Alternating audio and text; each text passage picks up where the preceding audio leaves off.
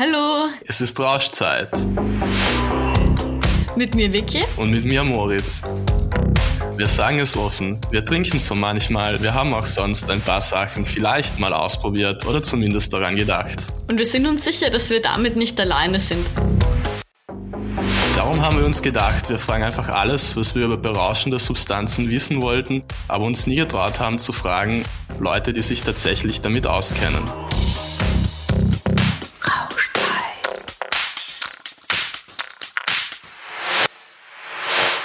Cannabis. Legal, illegal, scheißegal. Aber eigentlich nicht scheißegal, weil es ist ja illegal. Mir kommt so vor, dass in meinem Freundeskreis und prinzipiell alle Leute, die ich kenne, irgendwie kiffen oder zumindest mal irgendwie an einem Jointchen gezogen haben und dass Cannabis einfach überall präsent ist und dass es halt ins Vergessen gerät, dass es hier in Österreich verboten ist und auch gesetzliche Folgen nach sich ziehen kann, wenn man beim Rauchen, Dealen irgendwas erwischt wird. Das stimmt wirklich. Also es ist ja nicht nur so, dass man es irgendwie ständig in den Medien, in irgendwelchen Musikvideos hört, sondern ja auch wirklich beim Fortgehen ständig Leute sieht, die kiffen und jetzt nicht so das Gefühl hat, dass da ständig Polizei nachkommt und alle kontrolliert. Aber es ist ja trotzdem so, dass man kontrolliert werden kann, dass auch irgendwie es Hausdurchsuchungen geben kann, dass man Strafen bekommen kann vom Cannabiskonsum. Und um dem genau auf den Grund zu gehen, haben wir für euch mit einem Anwalt gesprochen, nämlich dem Martin Feigl. Er hat eine eigene Kanzlei in Wien, ist spezialisiert auf Strafrecht und Rechtsberater bei Checkit. Das heißt, er vertritt genau diese Personen, die Probleme bekommen haben mit ihrem Cannabiskonsum. Und was ich besonders spannend an dem Gespräch fand, war, dass es den Begriff des Eigenbedarfs, der Land auf, Land ab von allen Leuten verwendet wird. Also irgendwie, wenn du nur so und so viel dabei hast, dann passiert dir eh nichts, wenn du kontrolliert wirst. Dass es diesen Begriff einfach nicht gibt. Das und noch viel mehr wollen wir euch nicht vorenthalten. Und jetzt kommt das Interview. Hallo, Hallo. Martin. Hallo Martin. Hallo. Danke fürs Kommen. Gerne. Gleich mal die erste Frage von mir an dich. Wenn ich jetzt einfach irgendwo mit Freunden sitze, keine Ahnung, zum Beispiel auf der Donauinsel oder sowas, und es kommt die Polizei vorbei, darf sie mich dann kontrollieren, einfach so aus dem Nichts heraus? Also grundsätzlich ist es nicht zulässig, Personen ohne einen begründeten Verdacht zu haben, zu kontrollieren. In der Praxis ist es natürlich hm, wahrscheinlich aus Sicht der Exekutive hm, immer irgendwie zu begründen, dass es doch zu einer Durchsuchung kommen darf, was auf jeden Fall ein Grund wäre, wenn der Betroffene direkt beim Rauchen erwischt wird. Also das heißt, wenn ich jetzt mit einem Joint auf der Donauinsel sitzen würde, darf mich die Exekutive auf jeden Fall kontrollieren. Definitiv. Und was kann dann passieren, wenn ich jetzt zum Beispiel in einer Gruppe einen Joint rauchen würde? Also es gibt ja so diesen Begriff des Eigenbedarfs. Ist das überhaupt ein rechtlicher Begriff oder? Nein, es ist, eh, es ist, eh, es ist der echte Begriff Eigenbedarf ist ähm, ein Begriff, der strafrechtlich äh, keine Relevanz hat. Es gibt den Begriff des persönlichen Bedarfs. Äh, der hat insofern eine Relevanz, dass das zu einer vorläufigen Verfahrenseinstellung führt, aber es ist definitiv nicht straffrei. Das heißt, der Betroffene hat, wenn er oder sie mit einer geringen Menge Cannabis, wir reden hier von ähm, ja ein paar Gramm bis hin zu ein paar Decker erwischt wird, dann ist das Verfahren zwingend vorläufig einzustellen. Das heißt, es kommt zu einer sogenannten Diversion. Der Betroffene sitzt nicht vom Richter, und bekommt stattdessen eine sogenannte Vormerkung. Das scheint im Strafregister nirgendwo auf, aber die Daten sind gespeichert und kommt es wieder zu einer Kontrolle, dann sieht natürlich die Exekutive, dass es bereits eine Amtshandlung in Suchgift gegeben hat. Okay, und wenn es also zu einer Kontrolle durch die Polizei kommt, was darf die Polizei denn alles machen? Darf die Polizei meine Taschen durchsuchen? Darf mich die Polizei abtasten? Was ist da erlaubt und was nicht? Also wenn jetzt der begründete Verdacht besteht, der ist durchaus gegeben, wenn jetzt Cannabis gefunden wird, sei es in Form eines Joints, äh, sei es in Form eines Baggies, was auch immer, dann ist natürlich die Polizei auch befugt, dass man eine Kontrolle der Taschen durchführt, um nachzusehen, ob sich eventuell noch größere Suchgiftmengen beim Betroffenen befinden. Was natürlich dann die weitere Folge ist, äh, es kommt zu einer, zu einer Einvernahme, zu einer Befragung. Das heißt, es werden Fragen gestellt wie, wem gehört das Cannabis? Cannabis, äh, woher stammt das Cannabis, äh, wie schaut es mit dem bisherigen Konsumverhalten aus, etc. Also das sind so die, die typischen Fragen, mit denen der Betroffene zu rechnen hat. Und was ist, wenn ich jetzt zum Beispiel eben nicht offensichtlich Cannabis konsumiere, gerade, sondern vielleicht einfach nur verdächtig aussehe? Also ich kann mich erinnern, dass in meinem Freundeskreis öfter Leute kontrolliert wurden, die halt irgendwie hippie-mäßig ausgesehen haben und aber noch nie in ihrem Leben gekifft haben. Also was hat man da für Rechte? Ich, ich kenne ähnliche Berichte von Klienten. Rechtlich gesehen darf es kein Grund sein, nur weil jemand beispielsweise Dreadlocks trägt, dass er jetzt automatisch in Verdacht gerät und mit einer Personenkontrolle zu rechnen hat. Also rechtlich gibt es hier keine Grundlage dafür. Dennoch, wie gesagt, ähm, habe auch ich schon derartige Berichte gehört. Das zentrale Recht des Betroffenen ist natürlich, dass er keine Angaben tätigen muss. Das heißt, es ist nicht verpflichtend, dass man Angaben macht, woher stammt das Cannabis, wie oft konsumiert man Cannabis oder ähnliches. Das heißt, im Endeffekt kann der Betroffene die Amtshandlung relativ kurz halten, indem er keine Angaben tätigt. Wenn ich jetzt der Polizei trotzdem sage, woher mein Cannabis kommt, nützt mir das irgendwas? Nein. Also gerade wenn es um Konsumdelikte geht, hat der Betroffene keinen Vorteil, wenn er Angaben tätigt. Also das Verfahren muss eingestellt werden und es ist auch hier kein Ermessensspielraum gegeben. Das heißt, wenn der Betroffene jetzt mit einer Menge betreten wird, die den Verdacht neulegen, dass es sich ausschließlich um eine Menge zum persönlichen Bedarf handelt, dann hat die Staatsanwaltschaft das Verfahren einzustellen und irgendwelche Angaben zu machen, woher der stammt, bringt den Betroffenen keinen Vorteil sondern führt in der Regel zu einem weiteren Strafverfahren, dass natürlich die Person, die angegeben wird, auch von der Polizei befragt wird. In der Praxis läuft es dann natürlich mm, oft nicht so ab, dass der Betroffene kein, keine Angaben tätigt. Ich würde mal meinen, von zehn Befragungen werden neun Betroffene eine Angabe machen. Es werden Namen genannt, es werden Mengen genannt und so kommt dann aus einer mm, ursprünglich kleinen Amtshandlung äh, Strafverfahren für mehrere Personen durchaus in Frage. Gibt es irgendwelche Unterschiede alterstechnisch, also wenn man noch minderjährig ist oder volljährig? Nein, also das Verfahren muss eingestellt werden. Ab 14, also unter 14 ist man jetzt nicht strafmündig, aber ab 14 wird der Betroffene gleich behandelt wie jetzt der 50-Jährige. Da gibt's da gibt's keine Unterschiede, mit Ausnahme, dass sollte jetzt da problematisches Konsumverhalten auffällig sein, dass eventuell die Jugendwohlfahrt informiert wird. Also das könnte sein und die Eltern. Mich würde jetzt interessieren, wenn es sich jetzt nicht mehr in so kleinem Rahmen abspielt, wie vielleicht ein, zwei Gramm, die ich in der Tasche habe, sondern was ist, wenn ich jetzt ein paar Pflanzen zu Hause stehen habe? Also die Pflanzen sind weniger problematisch rechtlich gesehen, wenn sie sich noch im Anbaustadium befinden. Das heißt, wenn jetzt jemand vier bis fünf Pflanzen zu Hause stehen hat und diese Pflanzen werden zum Zwecke der Suchgiftgewinnung angebaut, davon wird in aller Regel rausgegangen. Ja, also man kann da jetzt nicht argumentieren, ja, das war jetzt für irgendwelche anderen Zwecke, das wird in der Regel nicht geglaubt. Dann kann man damit rechnen, dass das Verfahren auch in diesem Fall eingestellt wird. Das heißt, im Ergebnis macht es wenig Unterschied, hat der Betroffene jetzt ein Gramm oder hat er fünf Pflanzen zu Hause. Das macht wenig Unterschied. Aber es kommt doch immer wieder vor, dass Betroffene dann Angaben machen zu früheren Groß. Das heißt, es kann es mitunter sein, dass die fünf Pflanzen vielleicht nicht das Problem sind, aber dann Angaben zu früheren Groß. Das heißt, wenn der Betroffene jetzt sagt, ja, ich habe bereits schon zuvor drei, viermal angebaut und habe durch diese Grows äh, eine größere Menge erzeugt, dann kann es schon sein, dass es zu einer Gerichtsverhandlung kommt. Es gibt hier Grenzmengen, die entscheidend sind. Das heißt, wenn der Betroffene erzeugt, das heißt, wenn das Cannabis geerntet wurde, dann gibt es die Grenzmenge von 40 Gramm reinem THCA.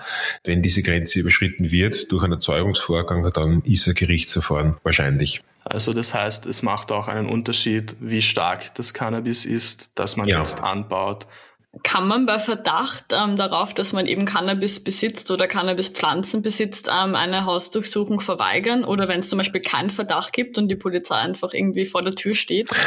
Also wenn die Polizei vor der Tür steht äh, und hat keinen Hausdurchsuchungsbefehl, muss man natürlich einer Durchsuchung nicht zustimmen.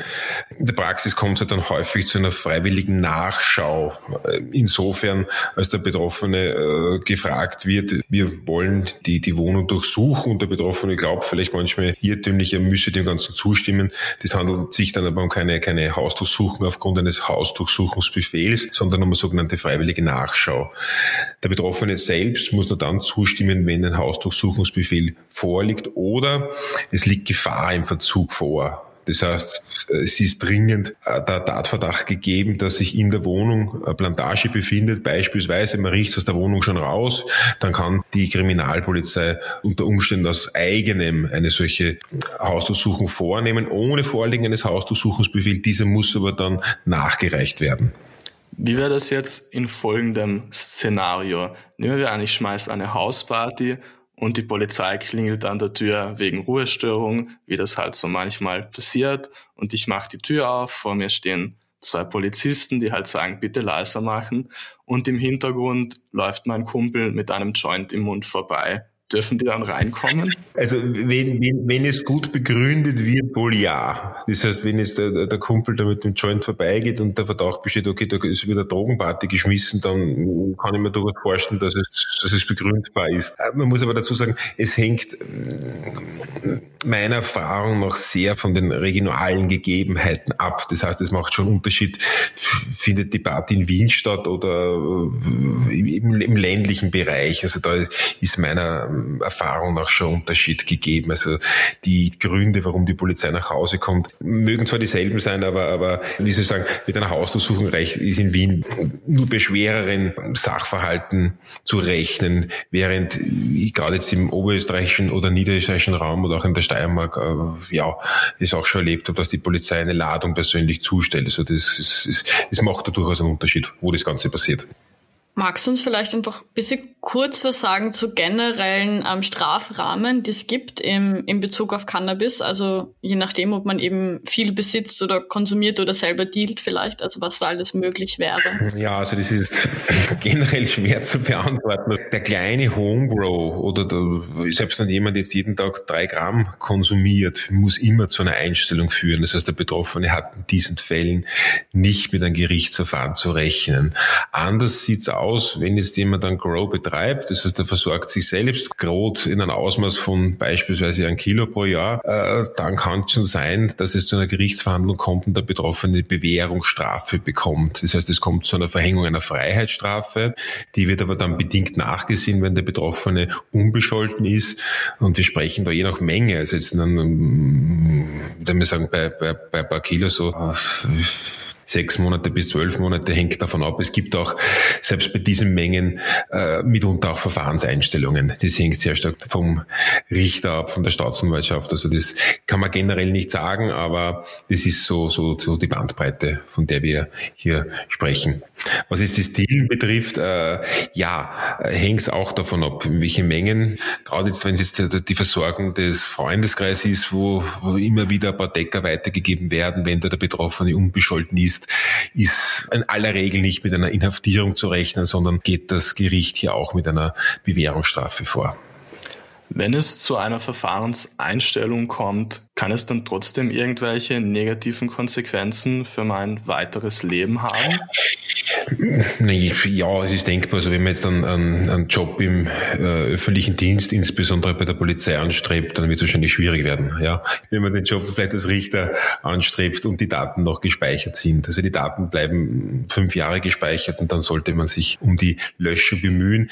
Eher ein Problem sehe ich darin, wenn gerade als Jugendlicher wird man natürlich wesentlich öfter kontrolliert oder kann es dazu kommen, dass die Daten gespeichert sind. Das heißt, wenn jetzt jemand angehalten wird und es wird im Computer nachgesehen, gibt es da schon Anzeigen und man sieht dann, naja, der hat jetzt schon eine Anzeige gehabt wegen Cannabis oder sonstigen Substanzen, ist damit zu rechnen. Ich möchte nicht sagen wahrscheinlich, aber es ist schon fast sicher, dass der Betroffene dann genauer untersucht wird.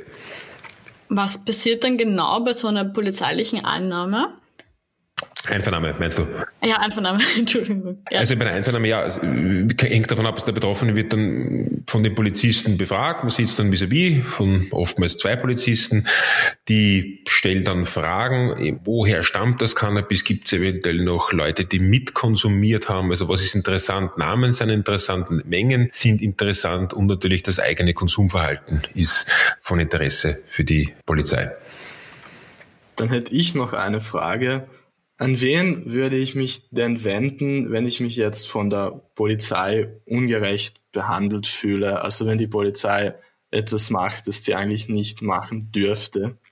Herr Wenden hat dann natürlich die Möglichkeit, gewisse Rechtsverletzungen anzuzeigen. Es gibt ähm, Maßnahmen, Beschwerden, Richtlinienbeschwerden, die laufen über das Landesverwaltungsgericht. Es kommt davon, darauf an, in welchem Bereich die, die Exekutive tätig wird. Wenn es jetzt im, im strafrechtlichen Sinne ist, wie jetzt gerade bei, bei Drogen, dann hat man eine Möglichkeit, dass man ähm, Einspruch macht wegen einer Rechtsverletzung. Ich muss aber dazu sagen, dass äh, solche Verfahren meist wenig erfolgsversprechend sind. Also ich glaube, es ist, äh, gibt da Statistiken diesbezüglich, aber das bewegt sich in äh, niedrigen einstelligen Prozentbereich.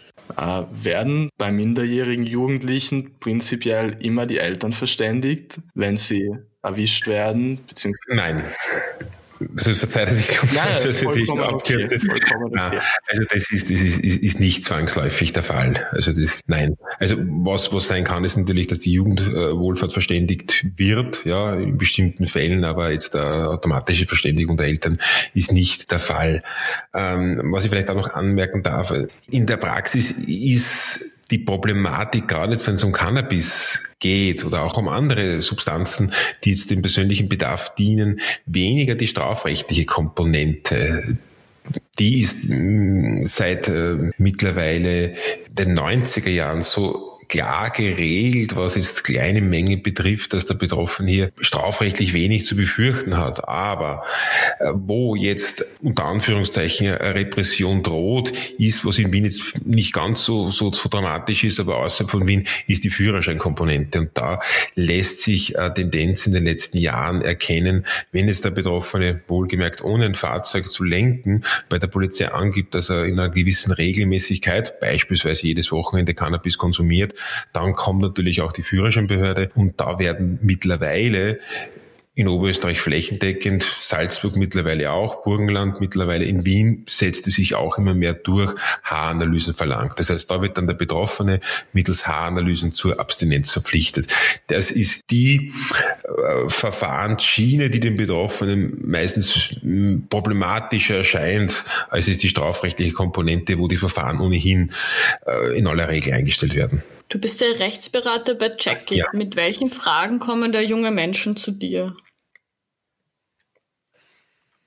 ich würde mal sagen, es hat sich in den letzten fünf Jahren sehr stark auf Bestellungen aus dem Darknet verlagert. Das ist, hat sehr stark zugenommen und ist immer noch von Bedeutung, dass äh, meine Klienten etwas im Darknet bestellt haben. Das führt, ist natürlich ein Grund der Anonymität. Es geht einfach, es wird, es wird, wird zugestellt. Die Preise sind sehr, sehr günstig. Äh, und da kommt es dann immer wieder zu, zu Anfragen, was, was passiert mir oder was habe ich zu erwarten, wie soll ich mich verhalten. Das sind häufige Fragestellungen. Und natürlich auch ähm, ein Schwerpunkt sind Verkehrskontrollen. Also das hat auch massiv zugenommen in den letzten Jahren. Also das sind die, die, die, die Hauptschwerpunkte, mit denen Betroffene konfrontiert sind im Moment. Der, der, der Homegrow ist natürlich immer Dauerbrenner. Also das, das, das, das existiert nach wie vor. Es gibt die Grow-Shows, man kann Cannabis-Stecklinge einfach erwerben. Äh, da ist auch die, die, die Vorgehensweise ja äh, äußerst unterschiedlich. Also gerade in Wien ist es da jetzt äh, beim Kauf von Stecklingen nicht wirklich ein Problem. Ich kenne aber jetzt auch Fälle aus Linz beispielsweise, wo ein Betroffener beim Kauf von Stecklingen angehalten wurde. Er hat dann eine Verkehrskontrolle gehabt und dann haben die Polizisten ein paar Monate später dann nachgeschaut in der Wohnung und haben angeläutet, ob der eventuell den Gro dann noch fertiggestellt hat. Also das ist, ist schon auch schon vorgekommen, aber das ist jetzt nicht, nicht die Norm. Ähm, wann würdest du es denn empfehlen, einen Anwalt zu kontaktieren? Also wann hat es Sinn? Ja, das ist, also wie nochmal dazu gesagt, strafrechtlich gesehen passiert den Betroffenen ja relativ wenig. Was dann oft problematisch ist im Strafverfahren, ist, dass der Betroffene bei der Polizei ja in der Regel äh, äußerst nervös ist. Er ist in einer Stresssituation und mm, es wäre natürlich ein einfaches dort zu sagen, okay, ich sage dazu gar nichts, ich mache von meinem Recht die Aussage zu verweigern Gebrauch. Das passiert aber in der Praxis selten. Das heißt, äh, selbst wenn jetzt der vorgeworfene Delikt nicht sonderlich dramatisch ist, dann ist die Situation häufig so, dass äh, der Betroffene, meistens sind es ja irgendwelche Personen zwischen sagen wir mal 16 und, und, und 30, die dann äh, ja auf mehreren Seiten alles Mögliche angeben. Also äh, Anwalt wäre aus rechtlicher Sicht nicht unbedingt erforderlich. Es ist aber gewisserweise vielleicht ein psychischer Beistand und auch äh, kann man da schon darauf einwirken, dass das Ganze relativ glimpflich für den Betroffenen ausgeht und der sich dann nicht einer stundenlangen Befragung stellen muss. Wie schaut es eigentlich aus mit arbeitsrechtlichen Konsequenzen? Also kann dann der Arbeitgeber die Arbeitgeberin kündigen, wenn man jetzt beim Joint Rauchen erwischt wird, in der Pause oder in der Arbeit oder so? Ja, also das ist natürlich ein, ein Grund, also dass da Kündigung ausgesprochen werden kann.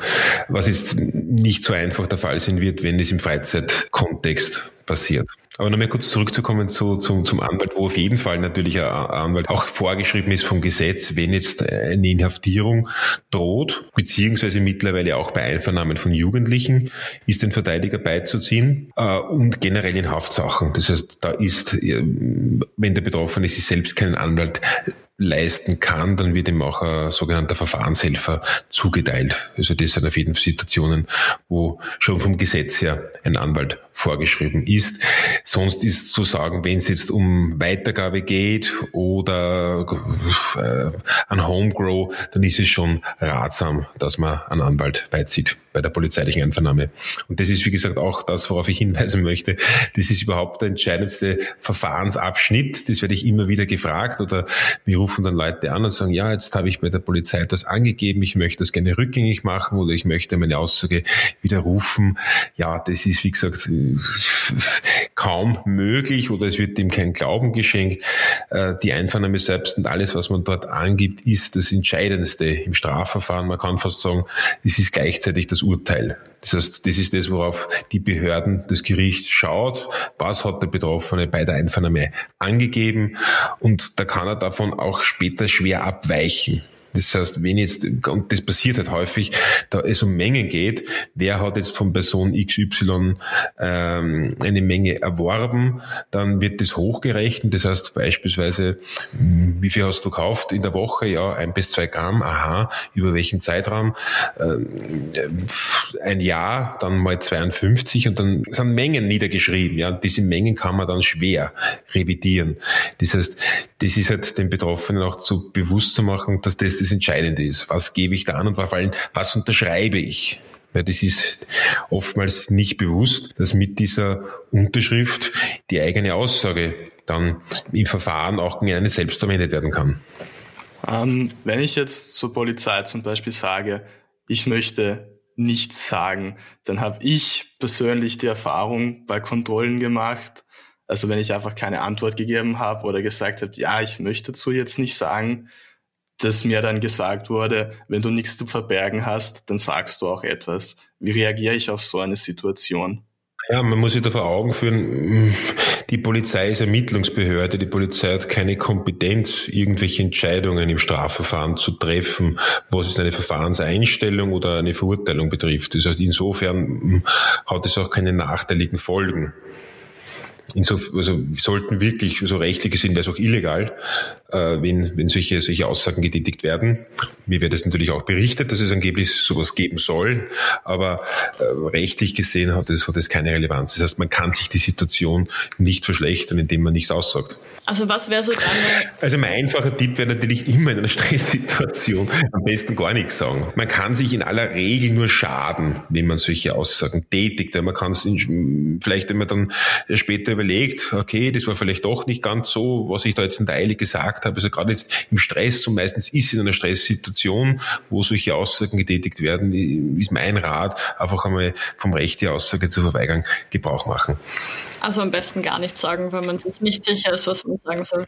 Ja, oder man, man, kann sich dann auch immer noch später äußern, man kann auch schriftliche Stellungnahmen einbringen, wenn es erforderlich ist, aber jetzt in der, in der Eile eine Aussage zu tätigen, bringt wenig.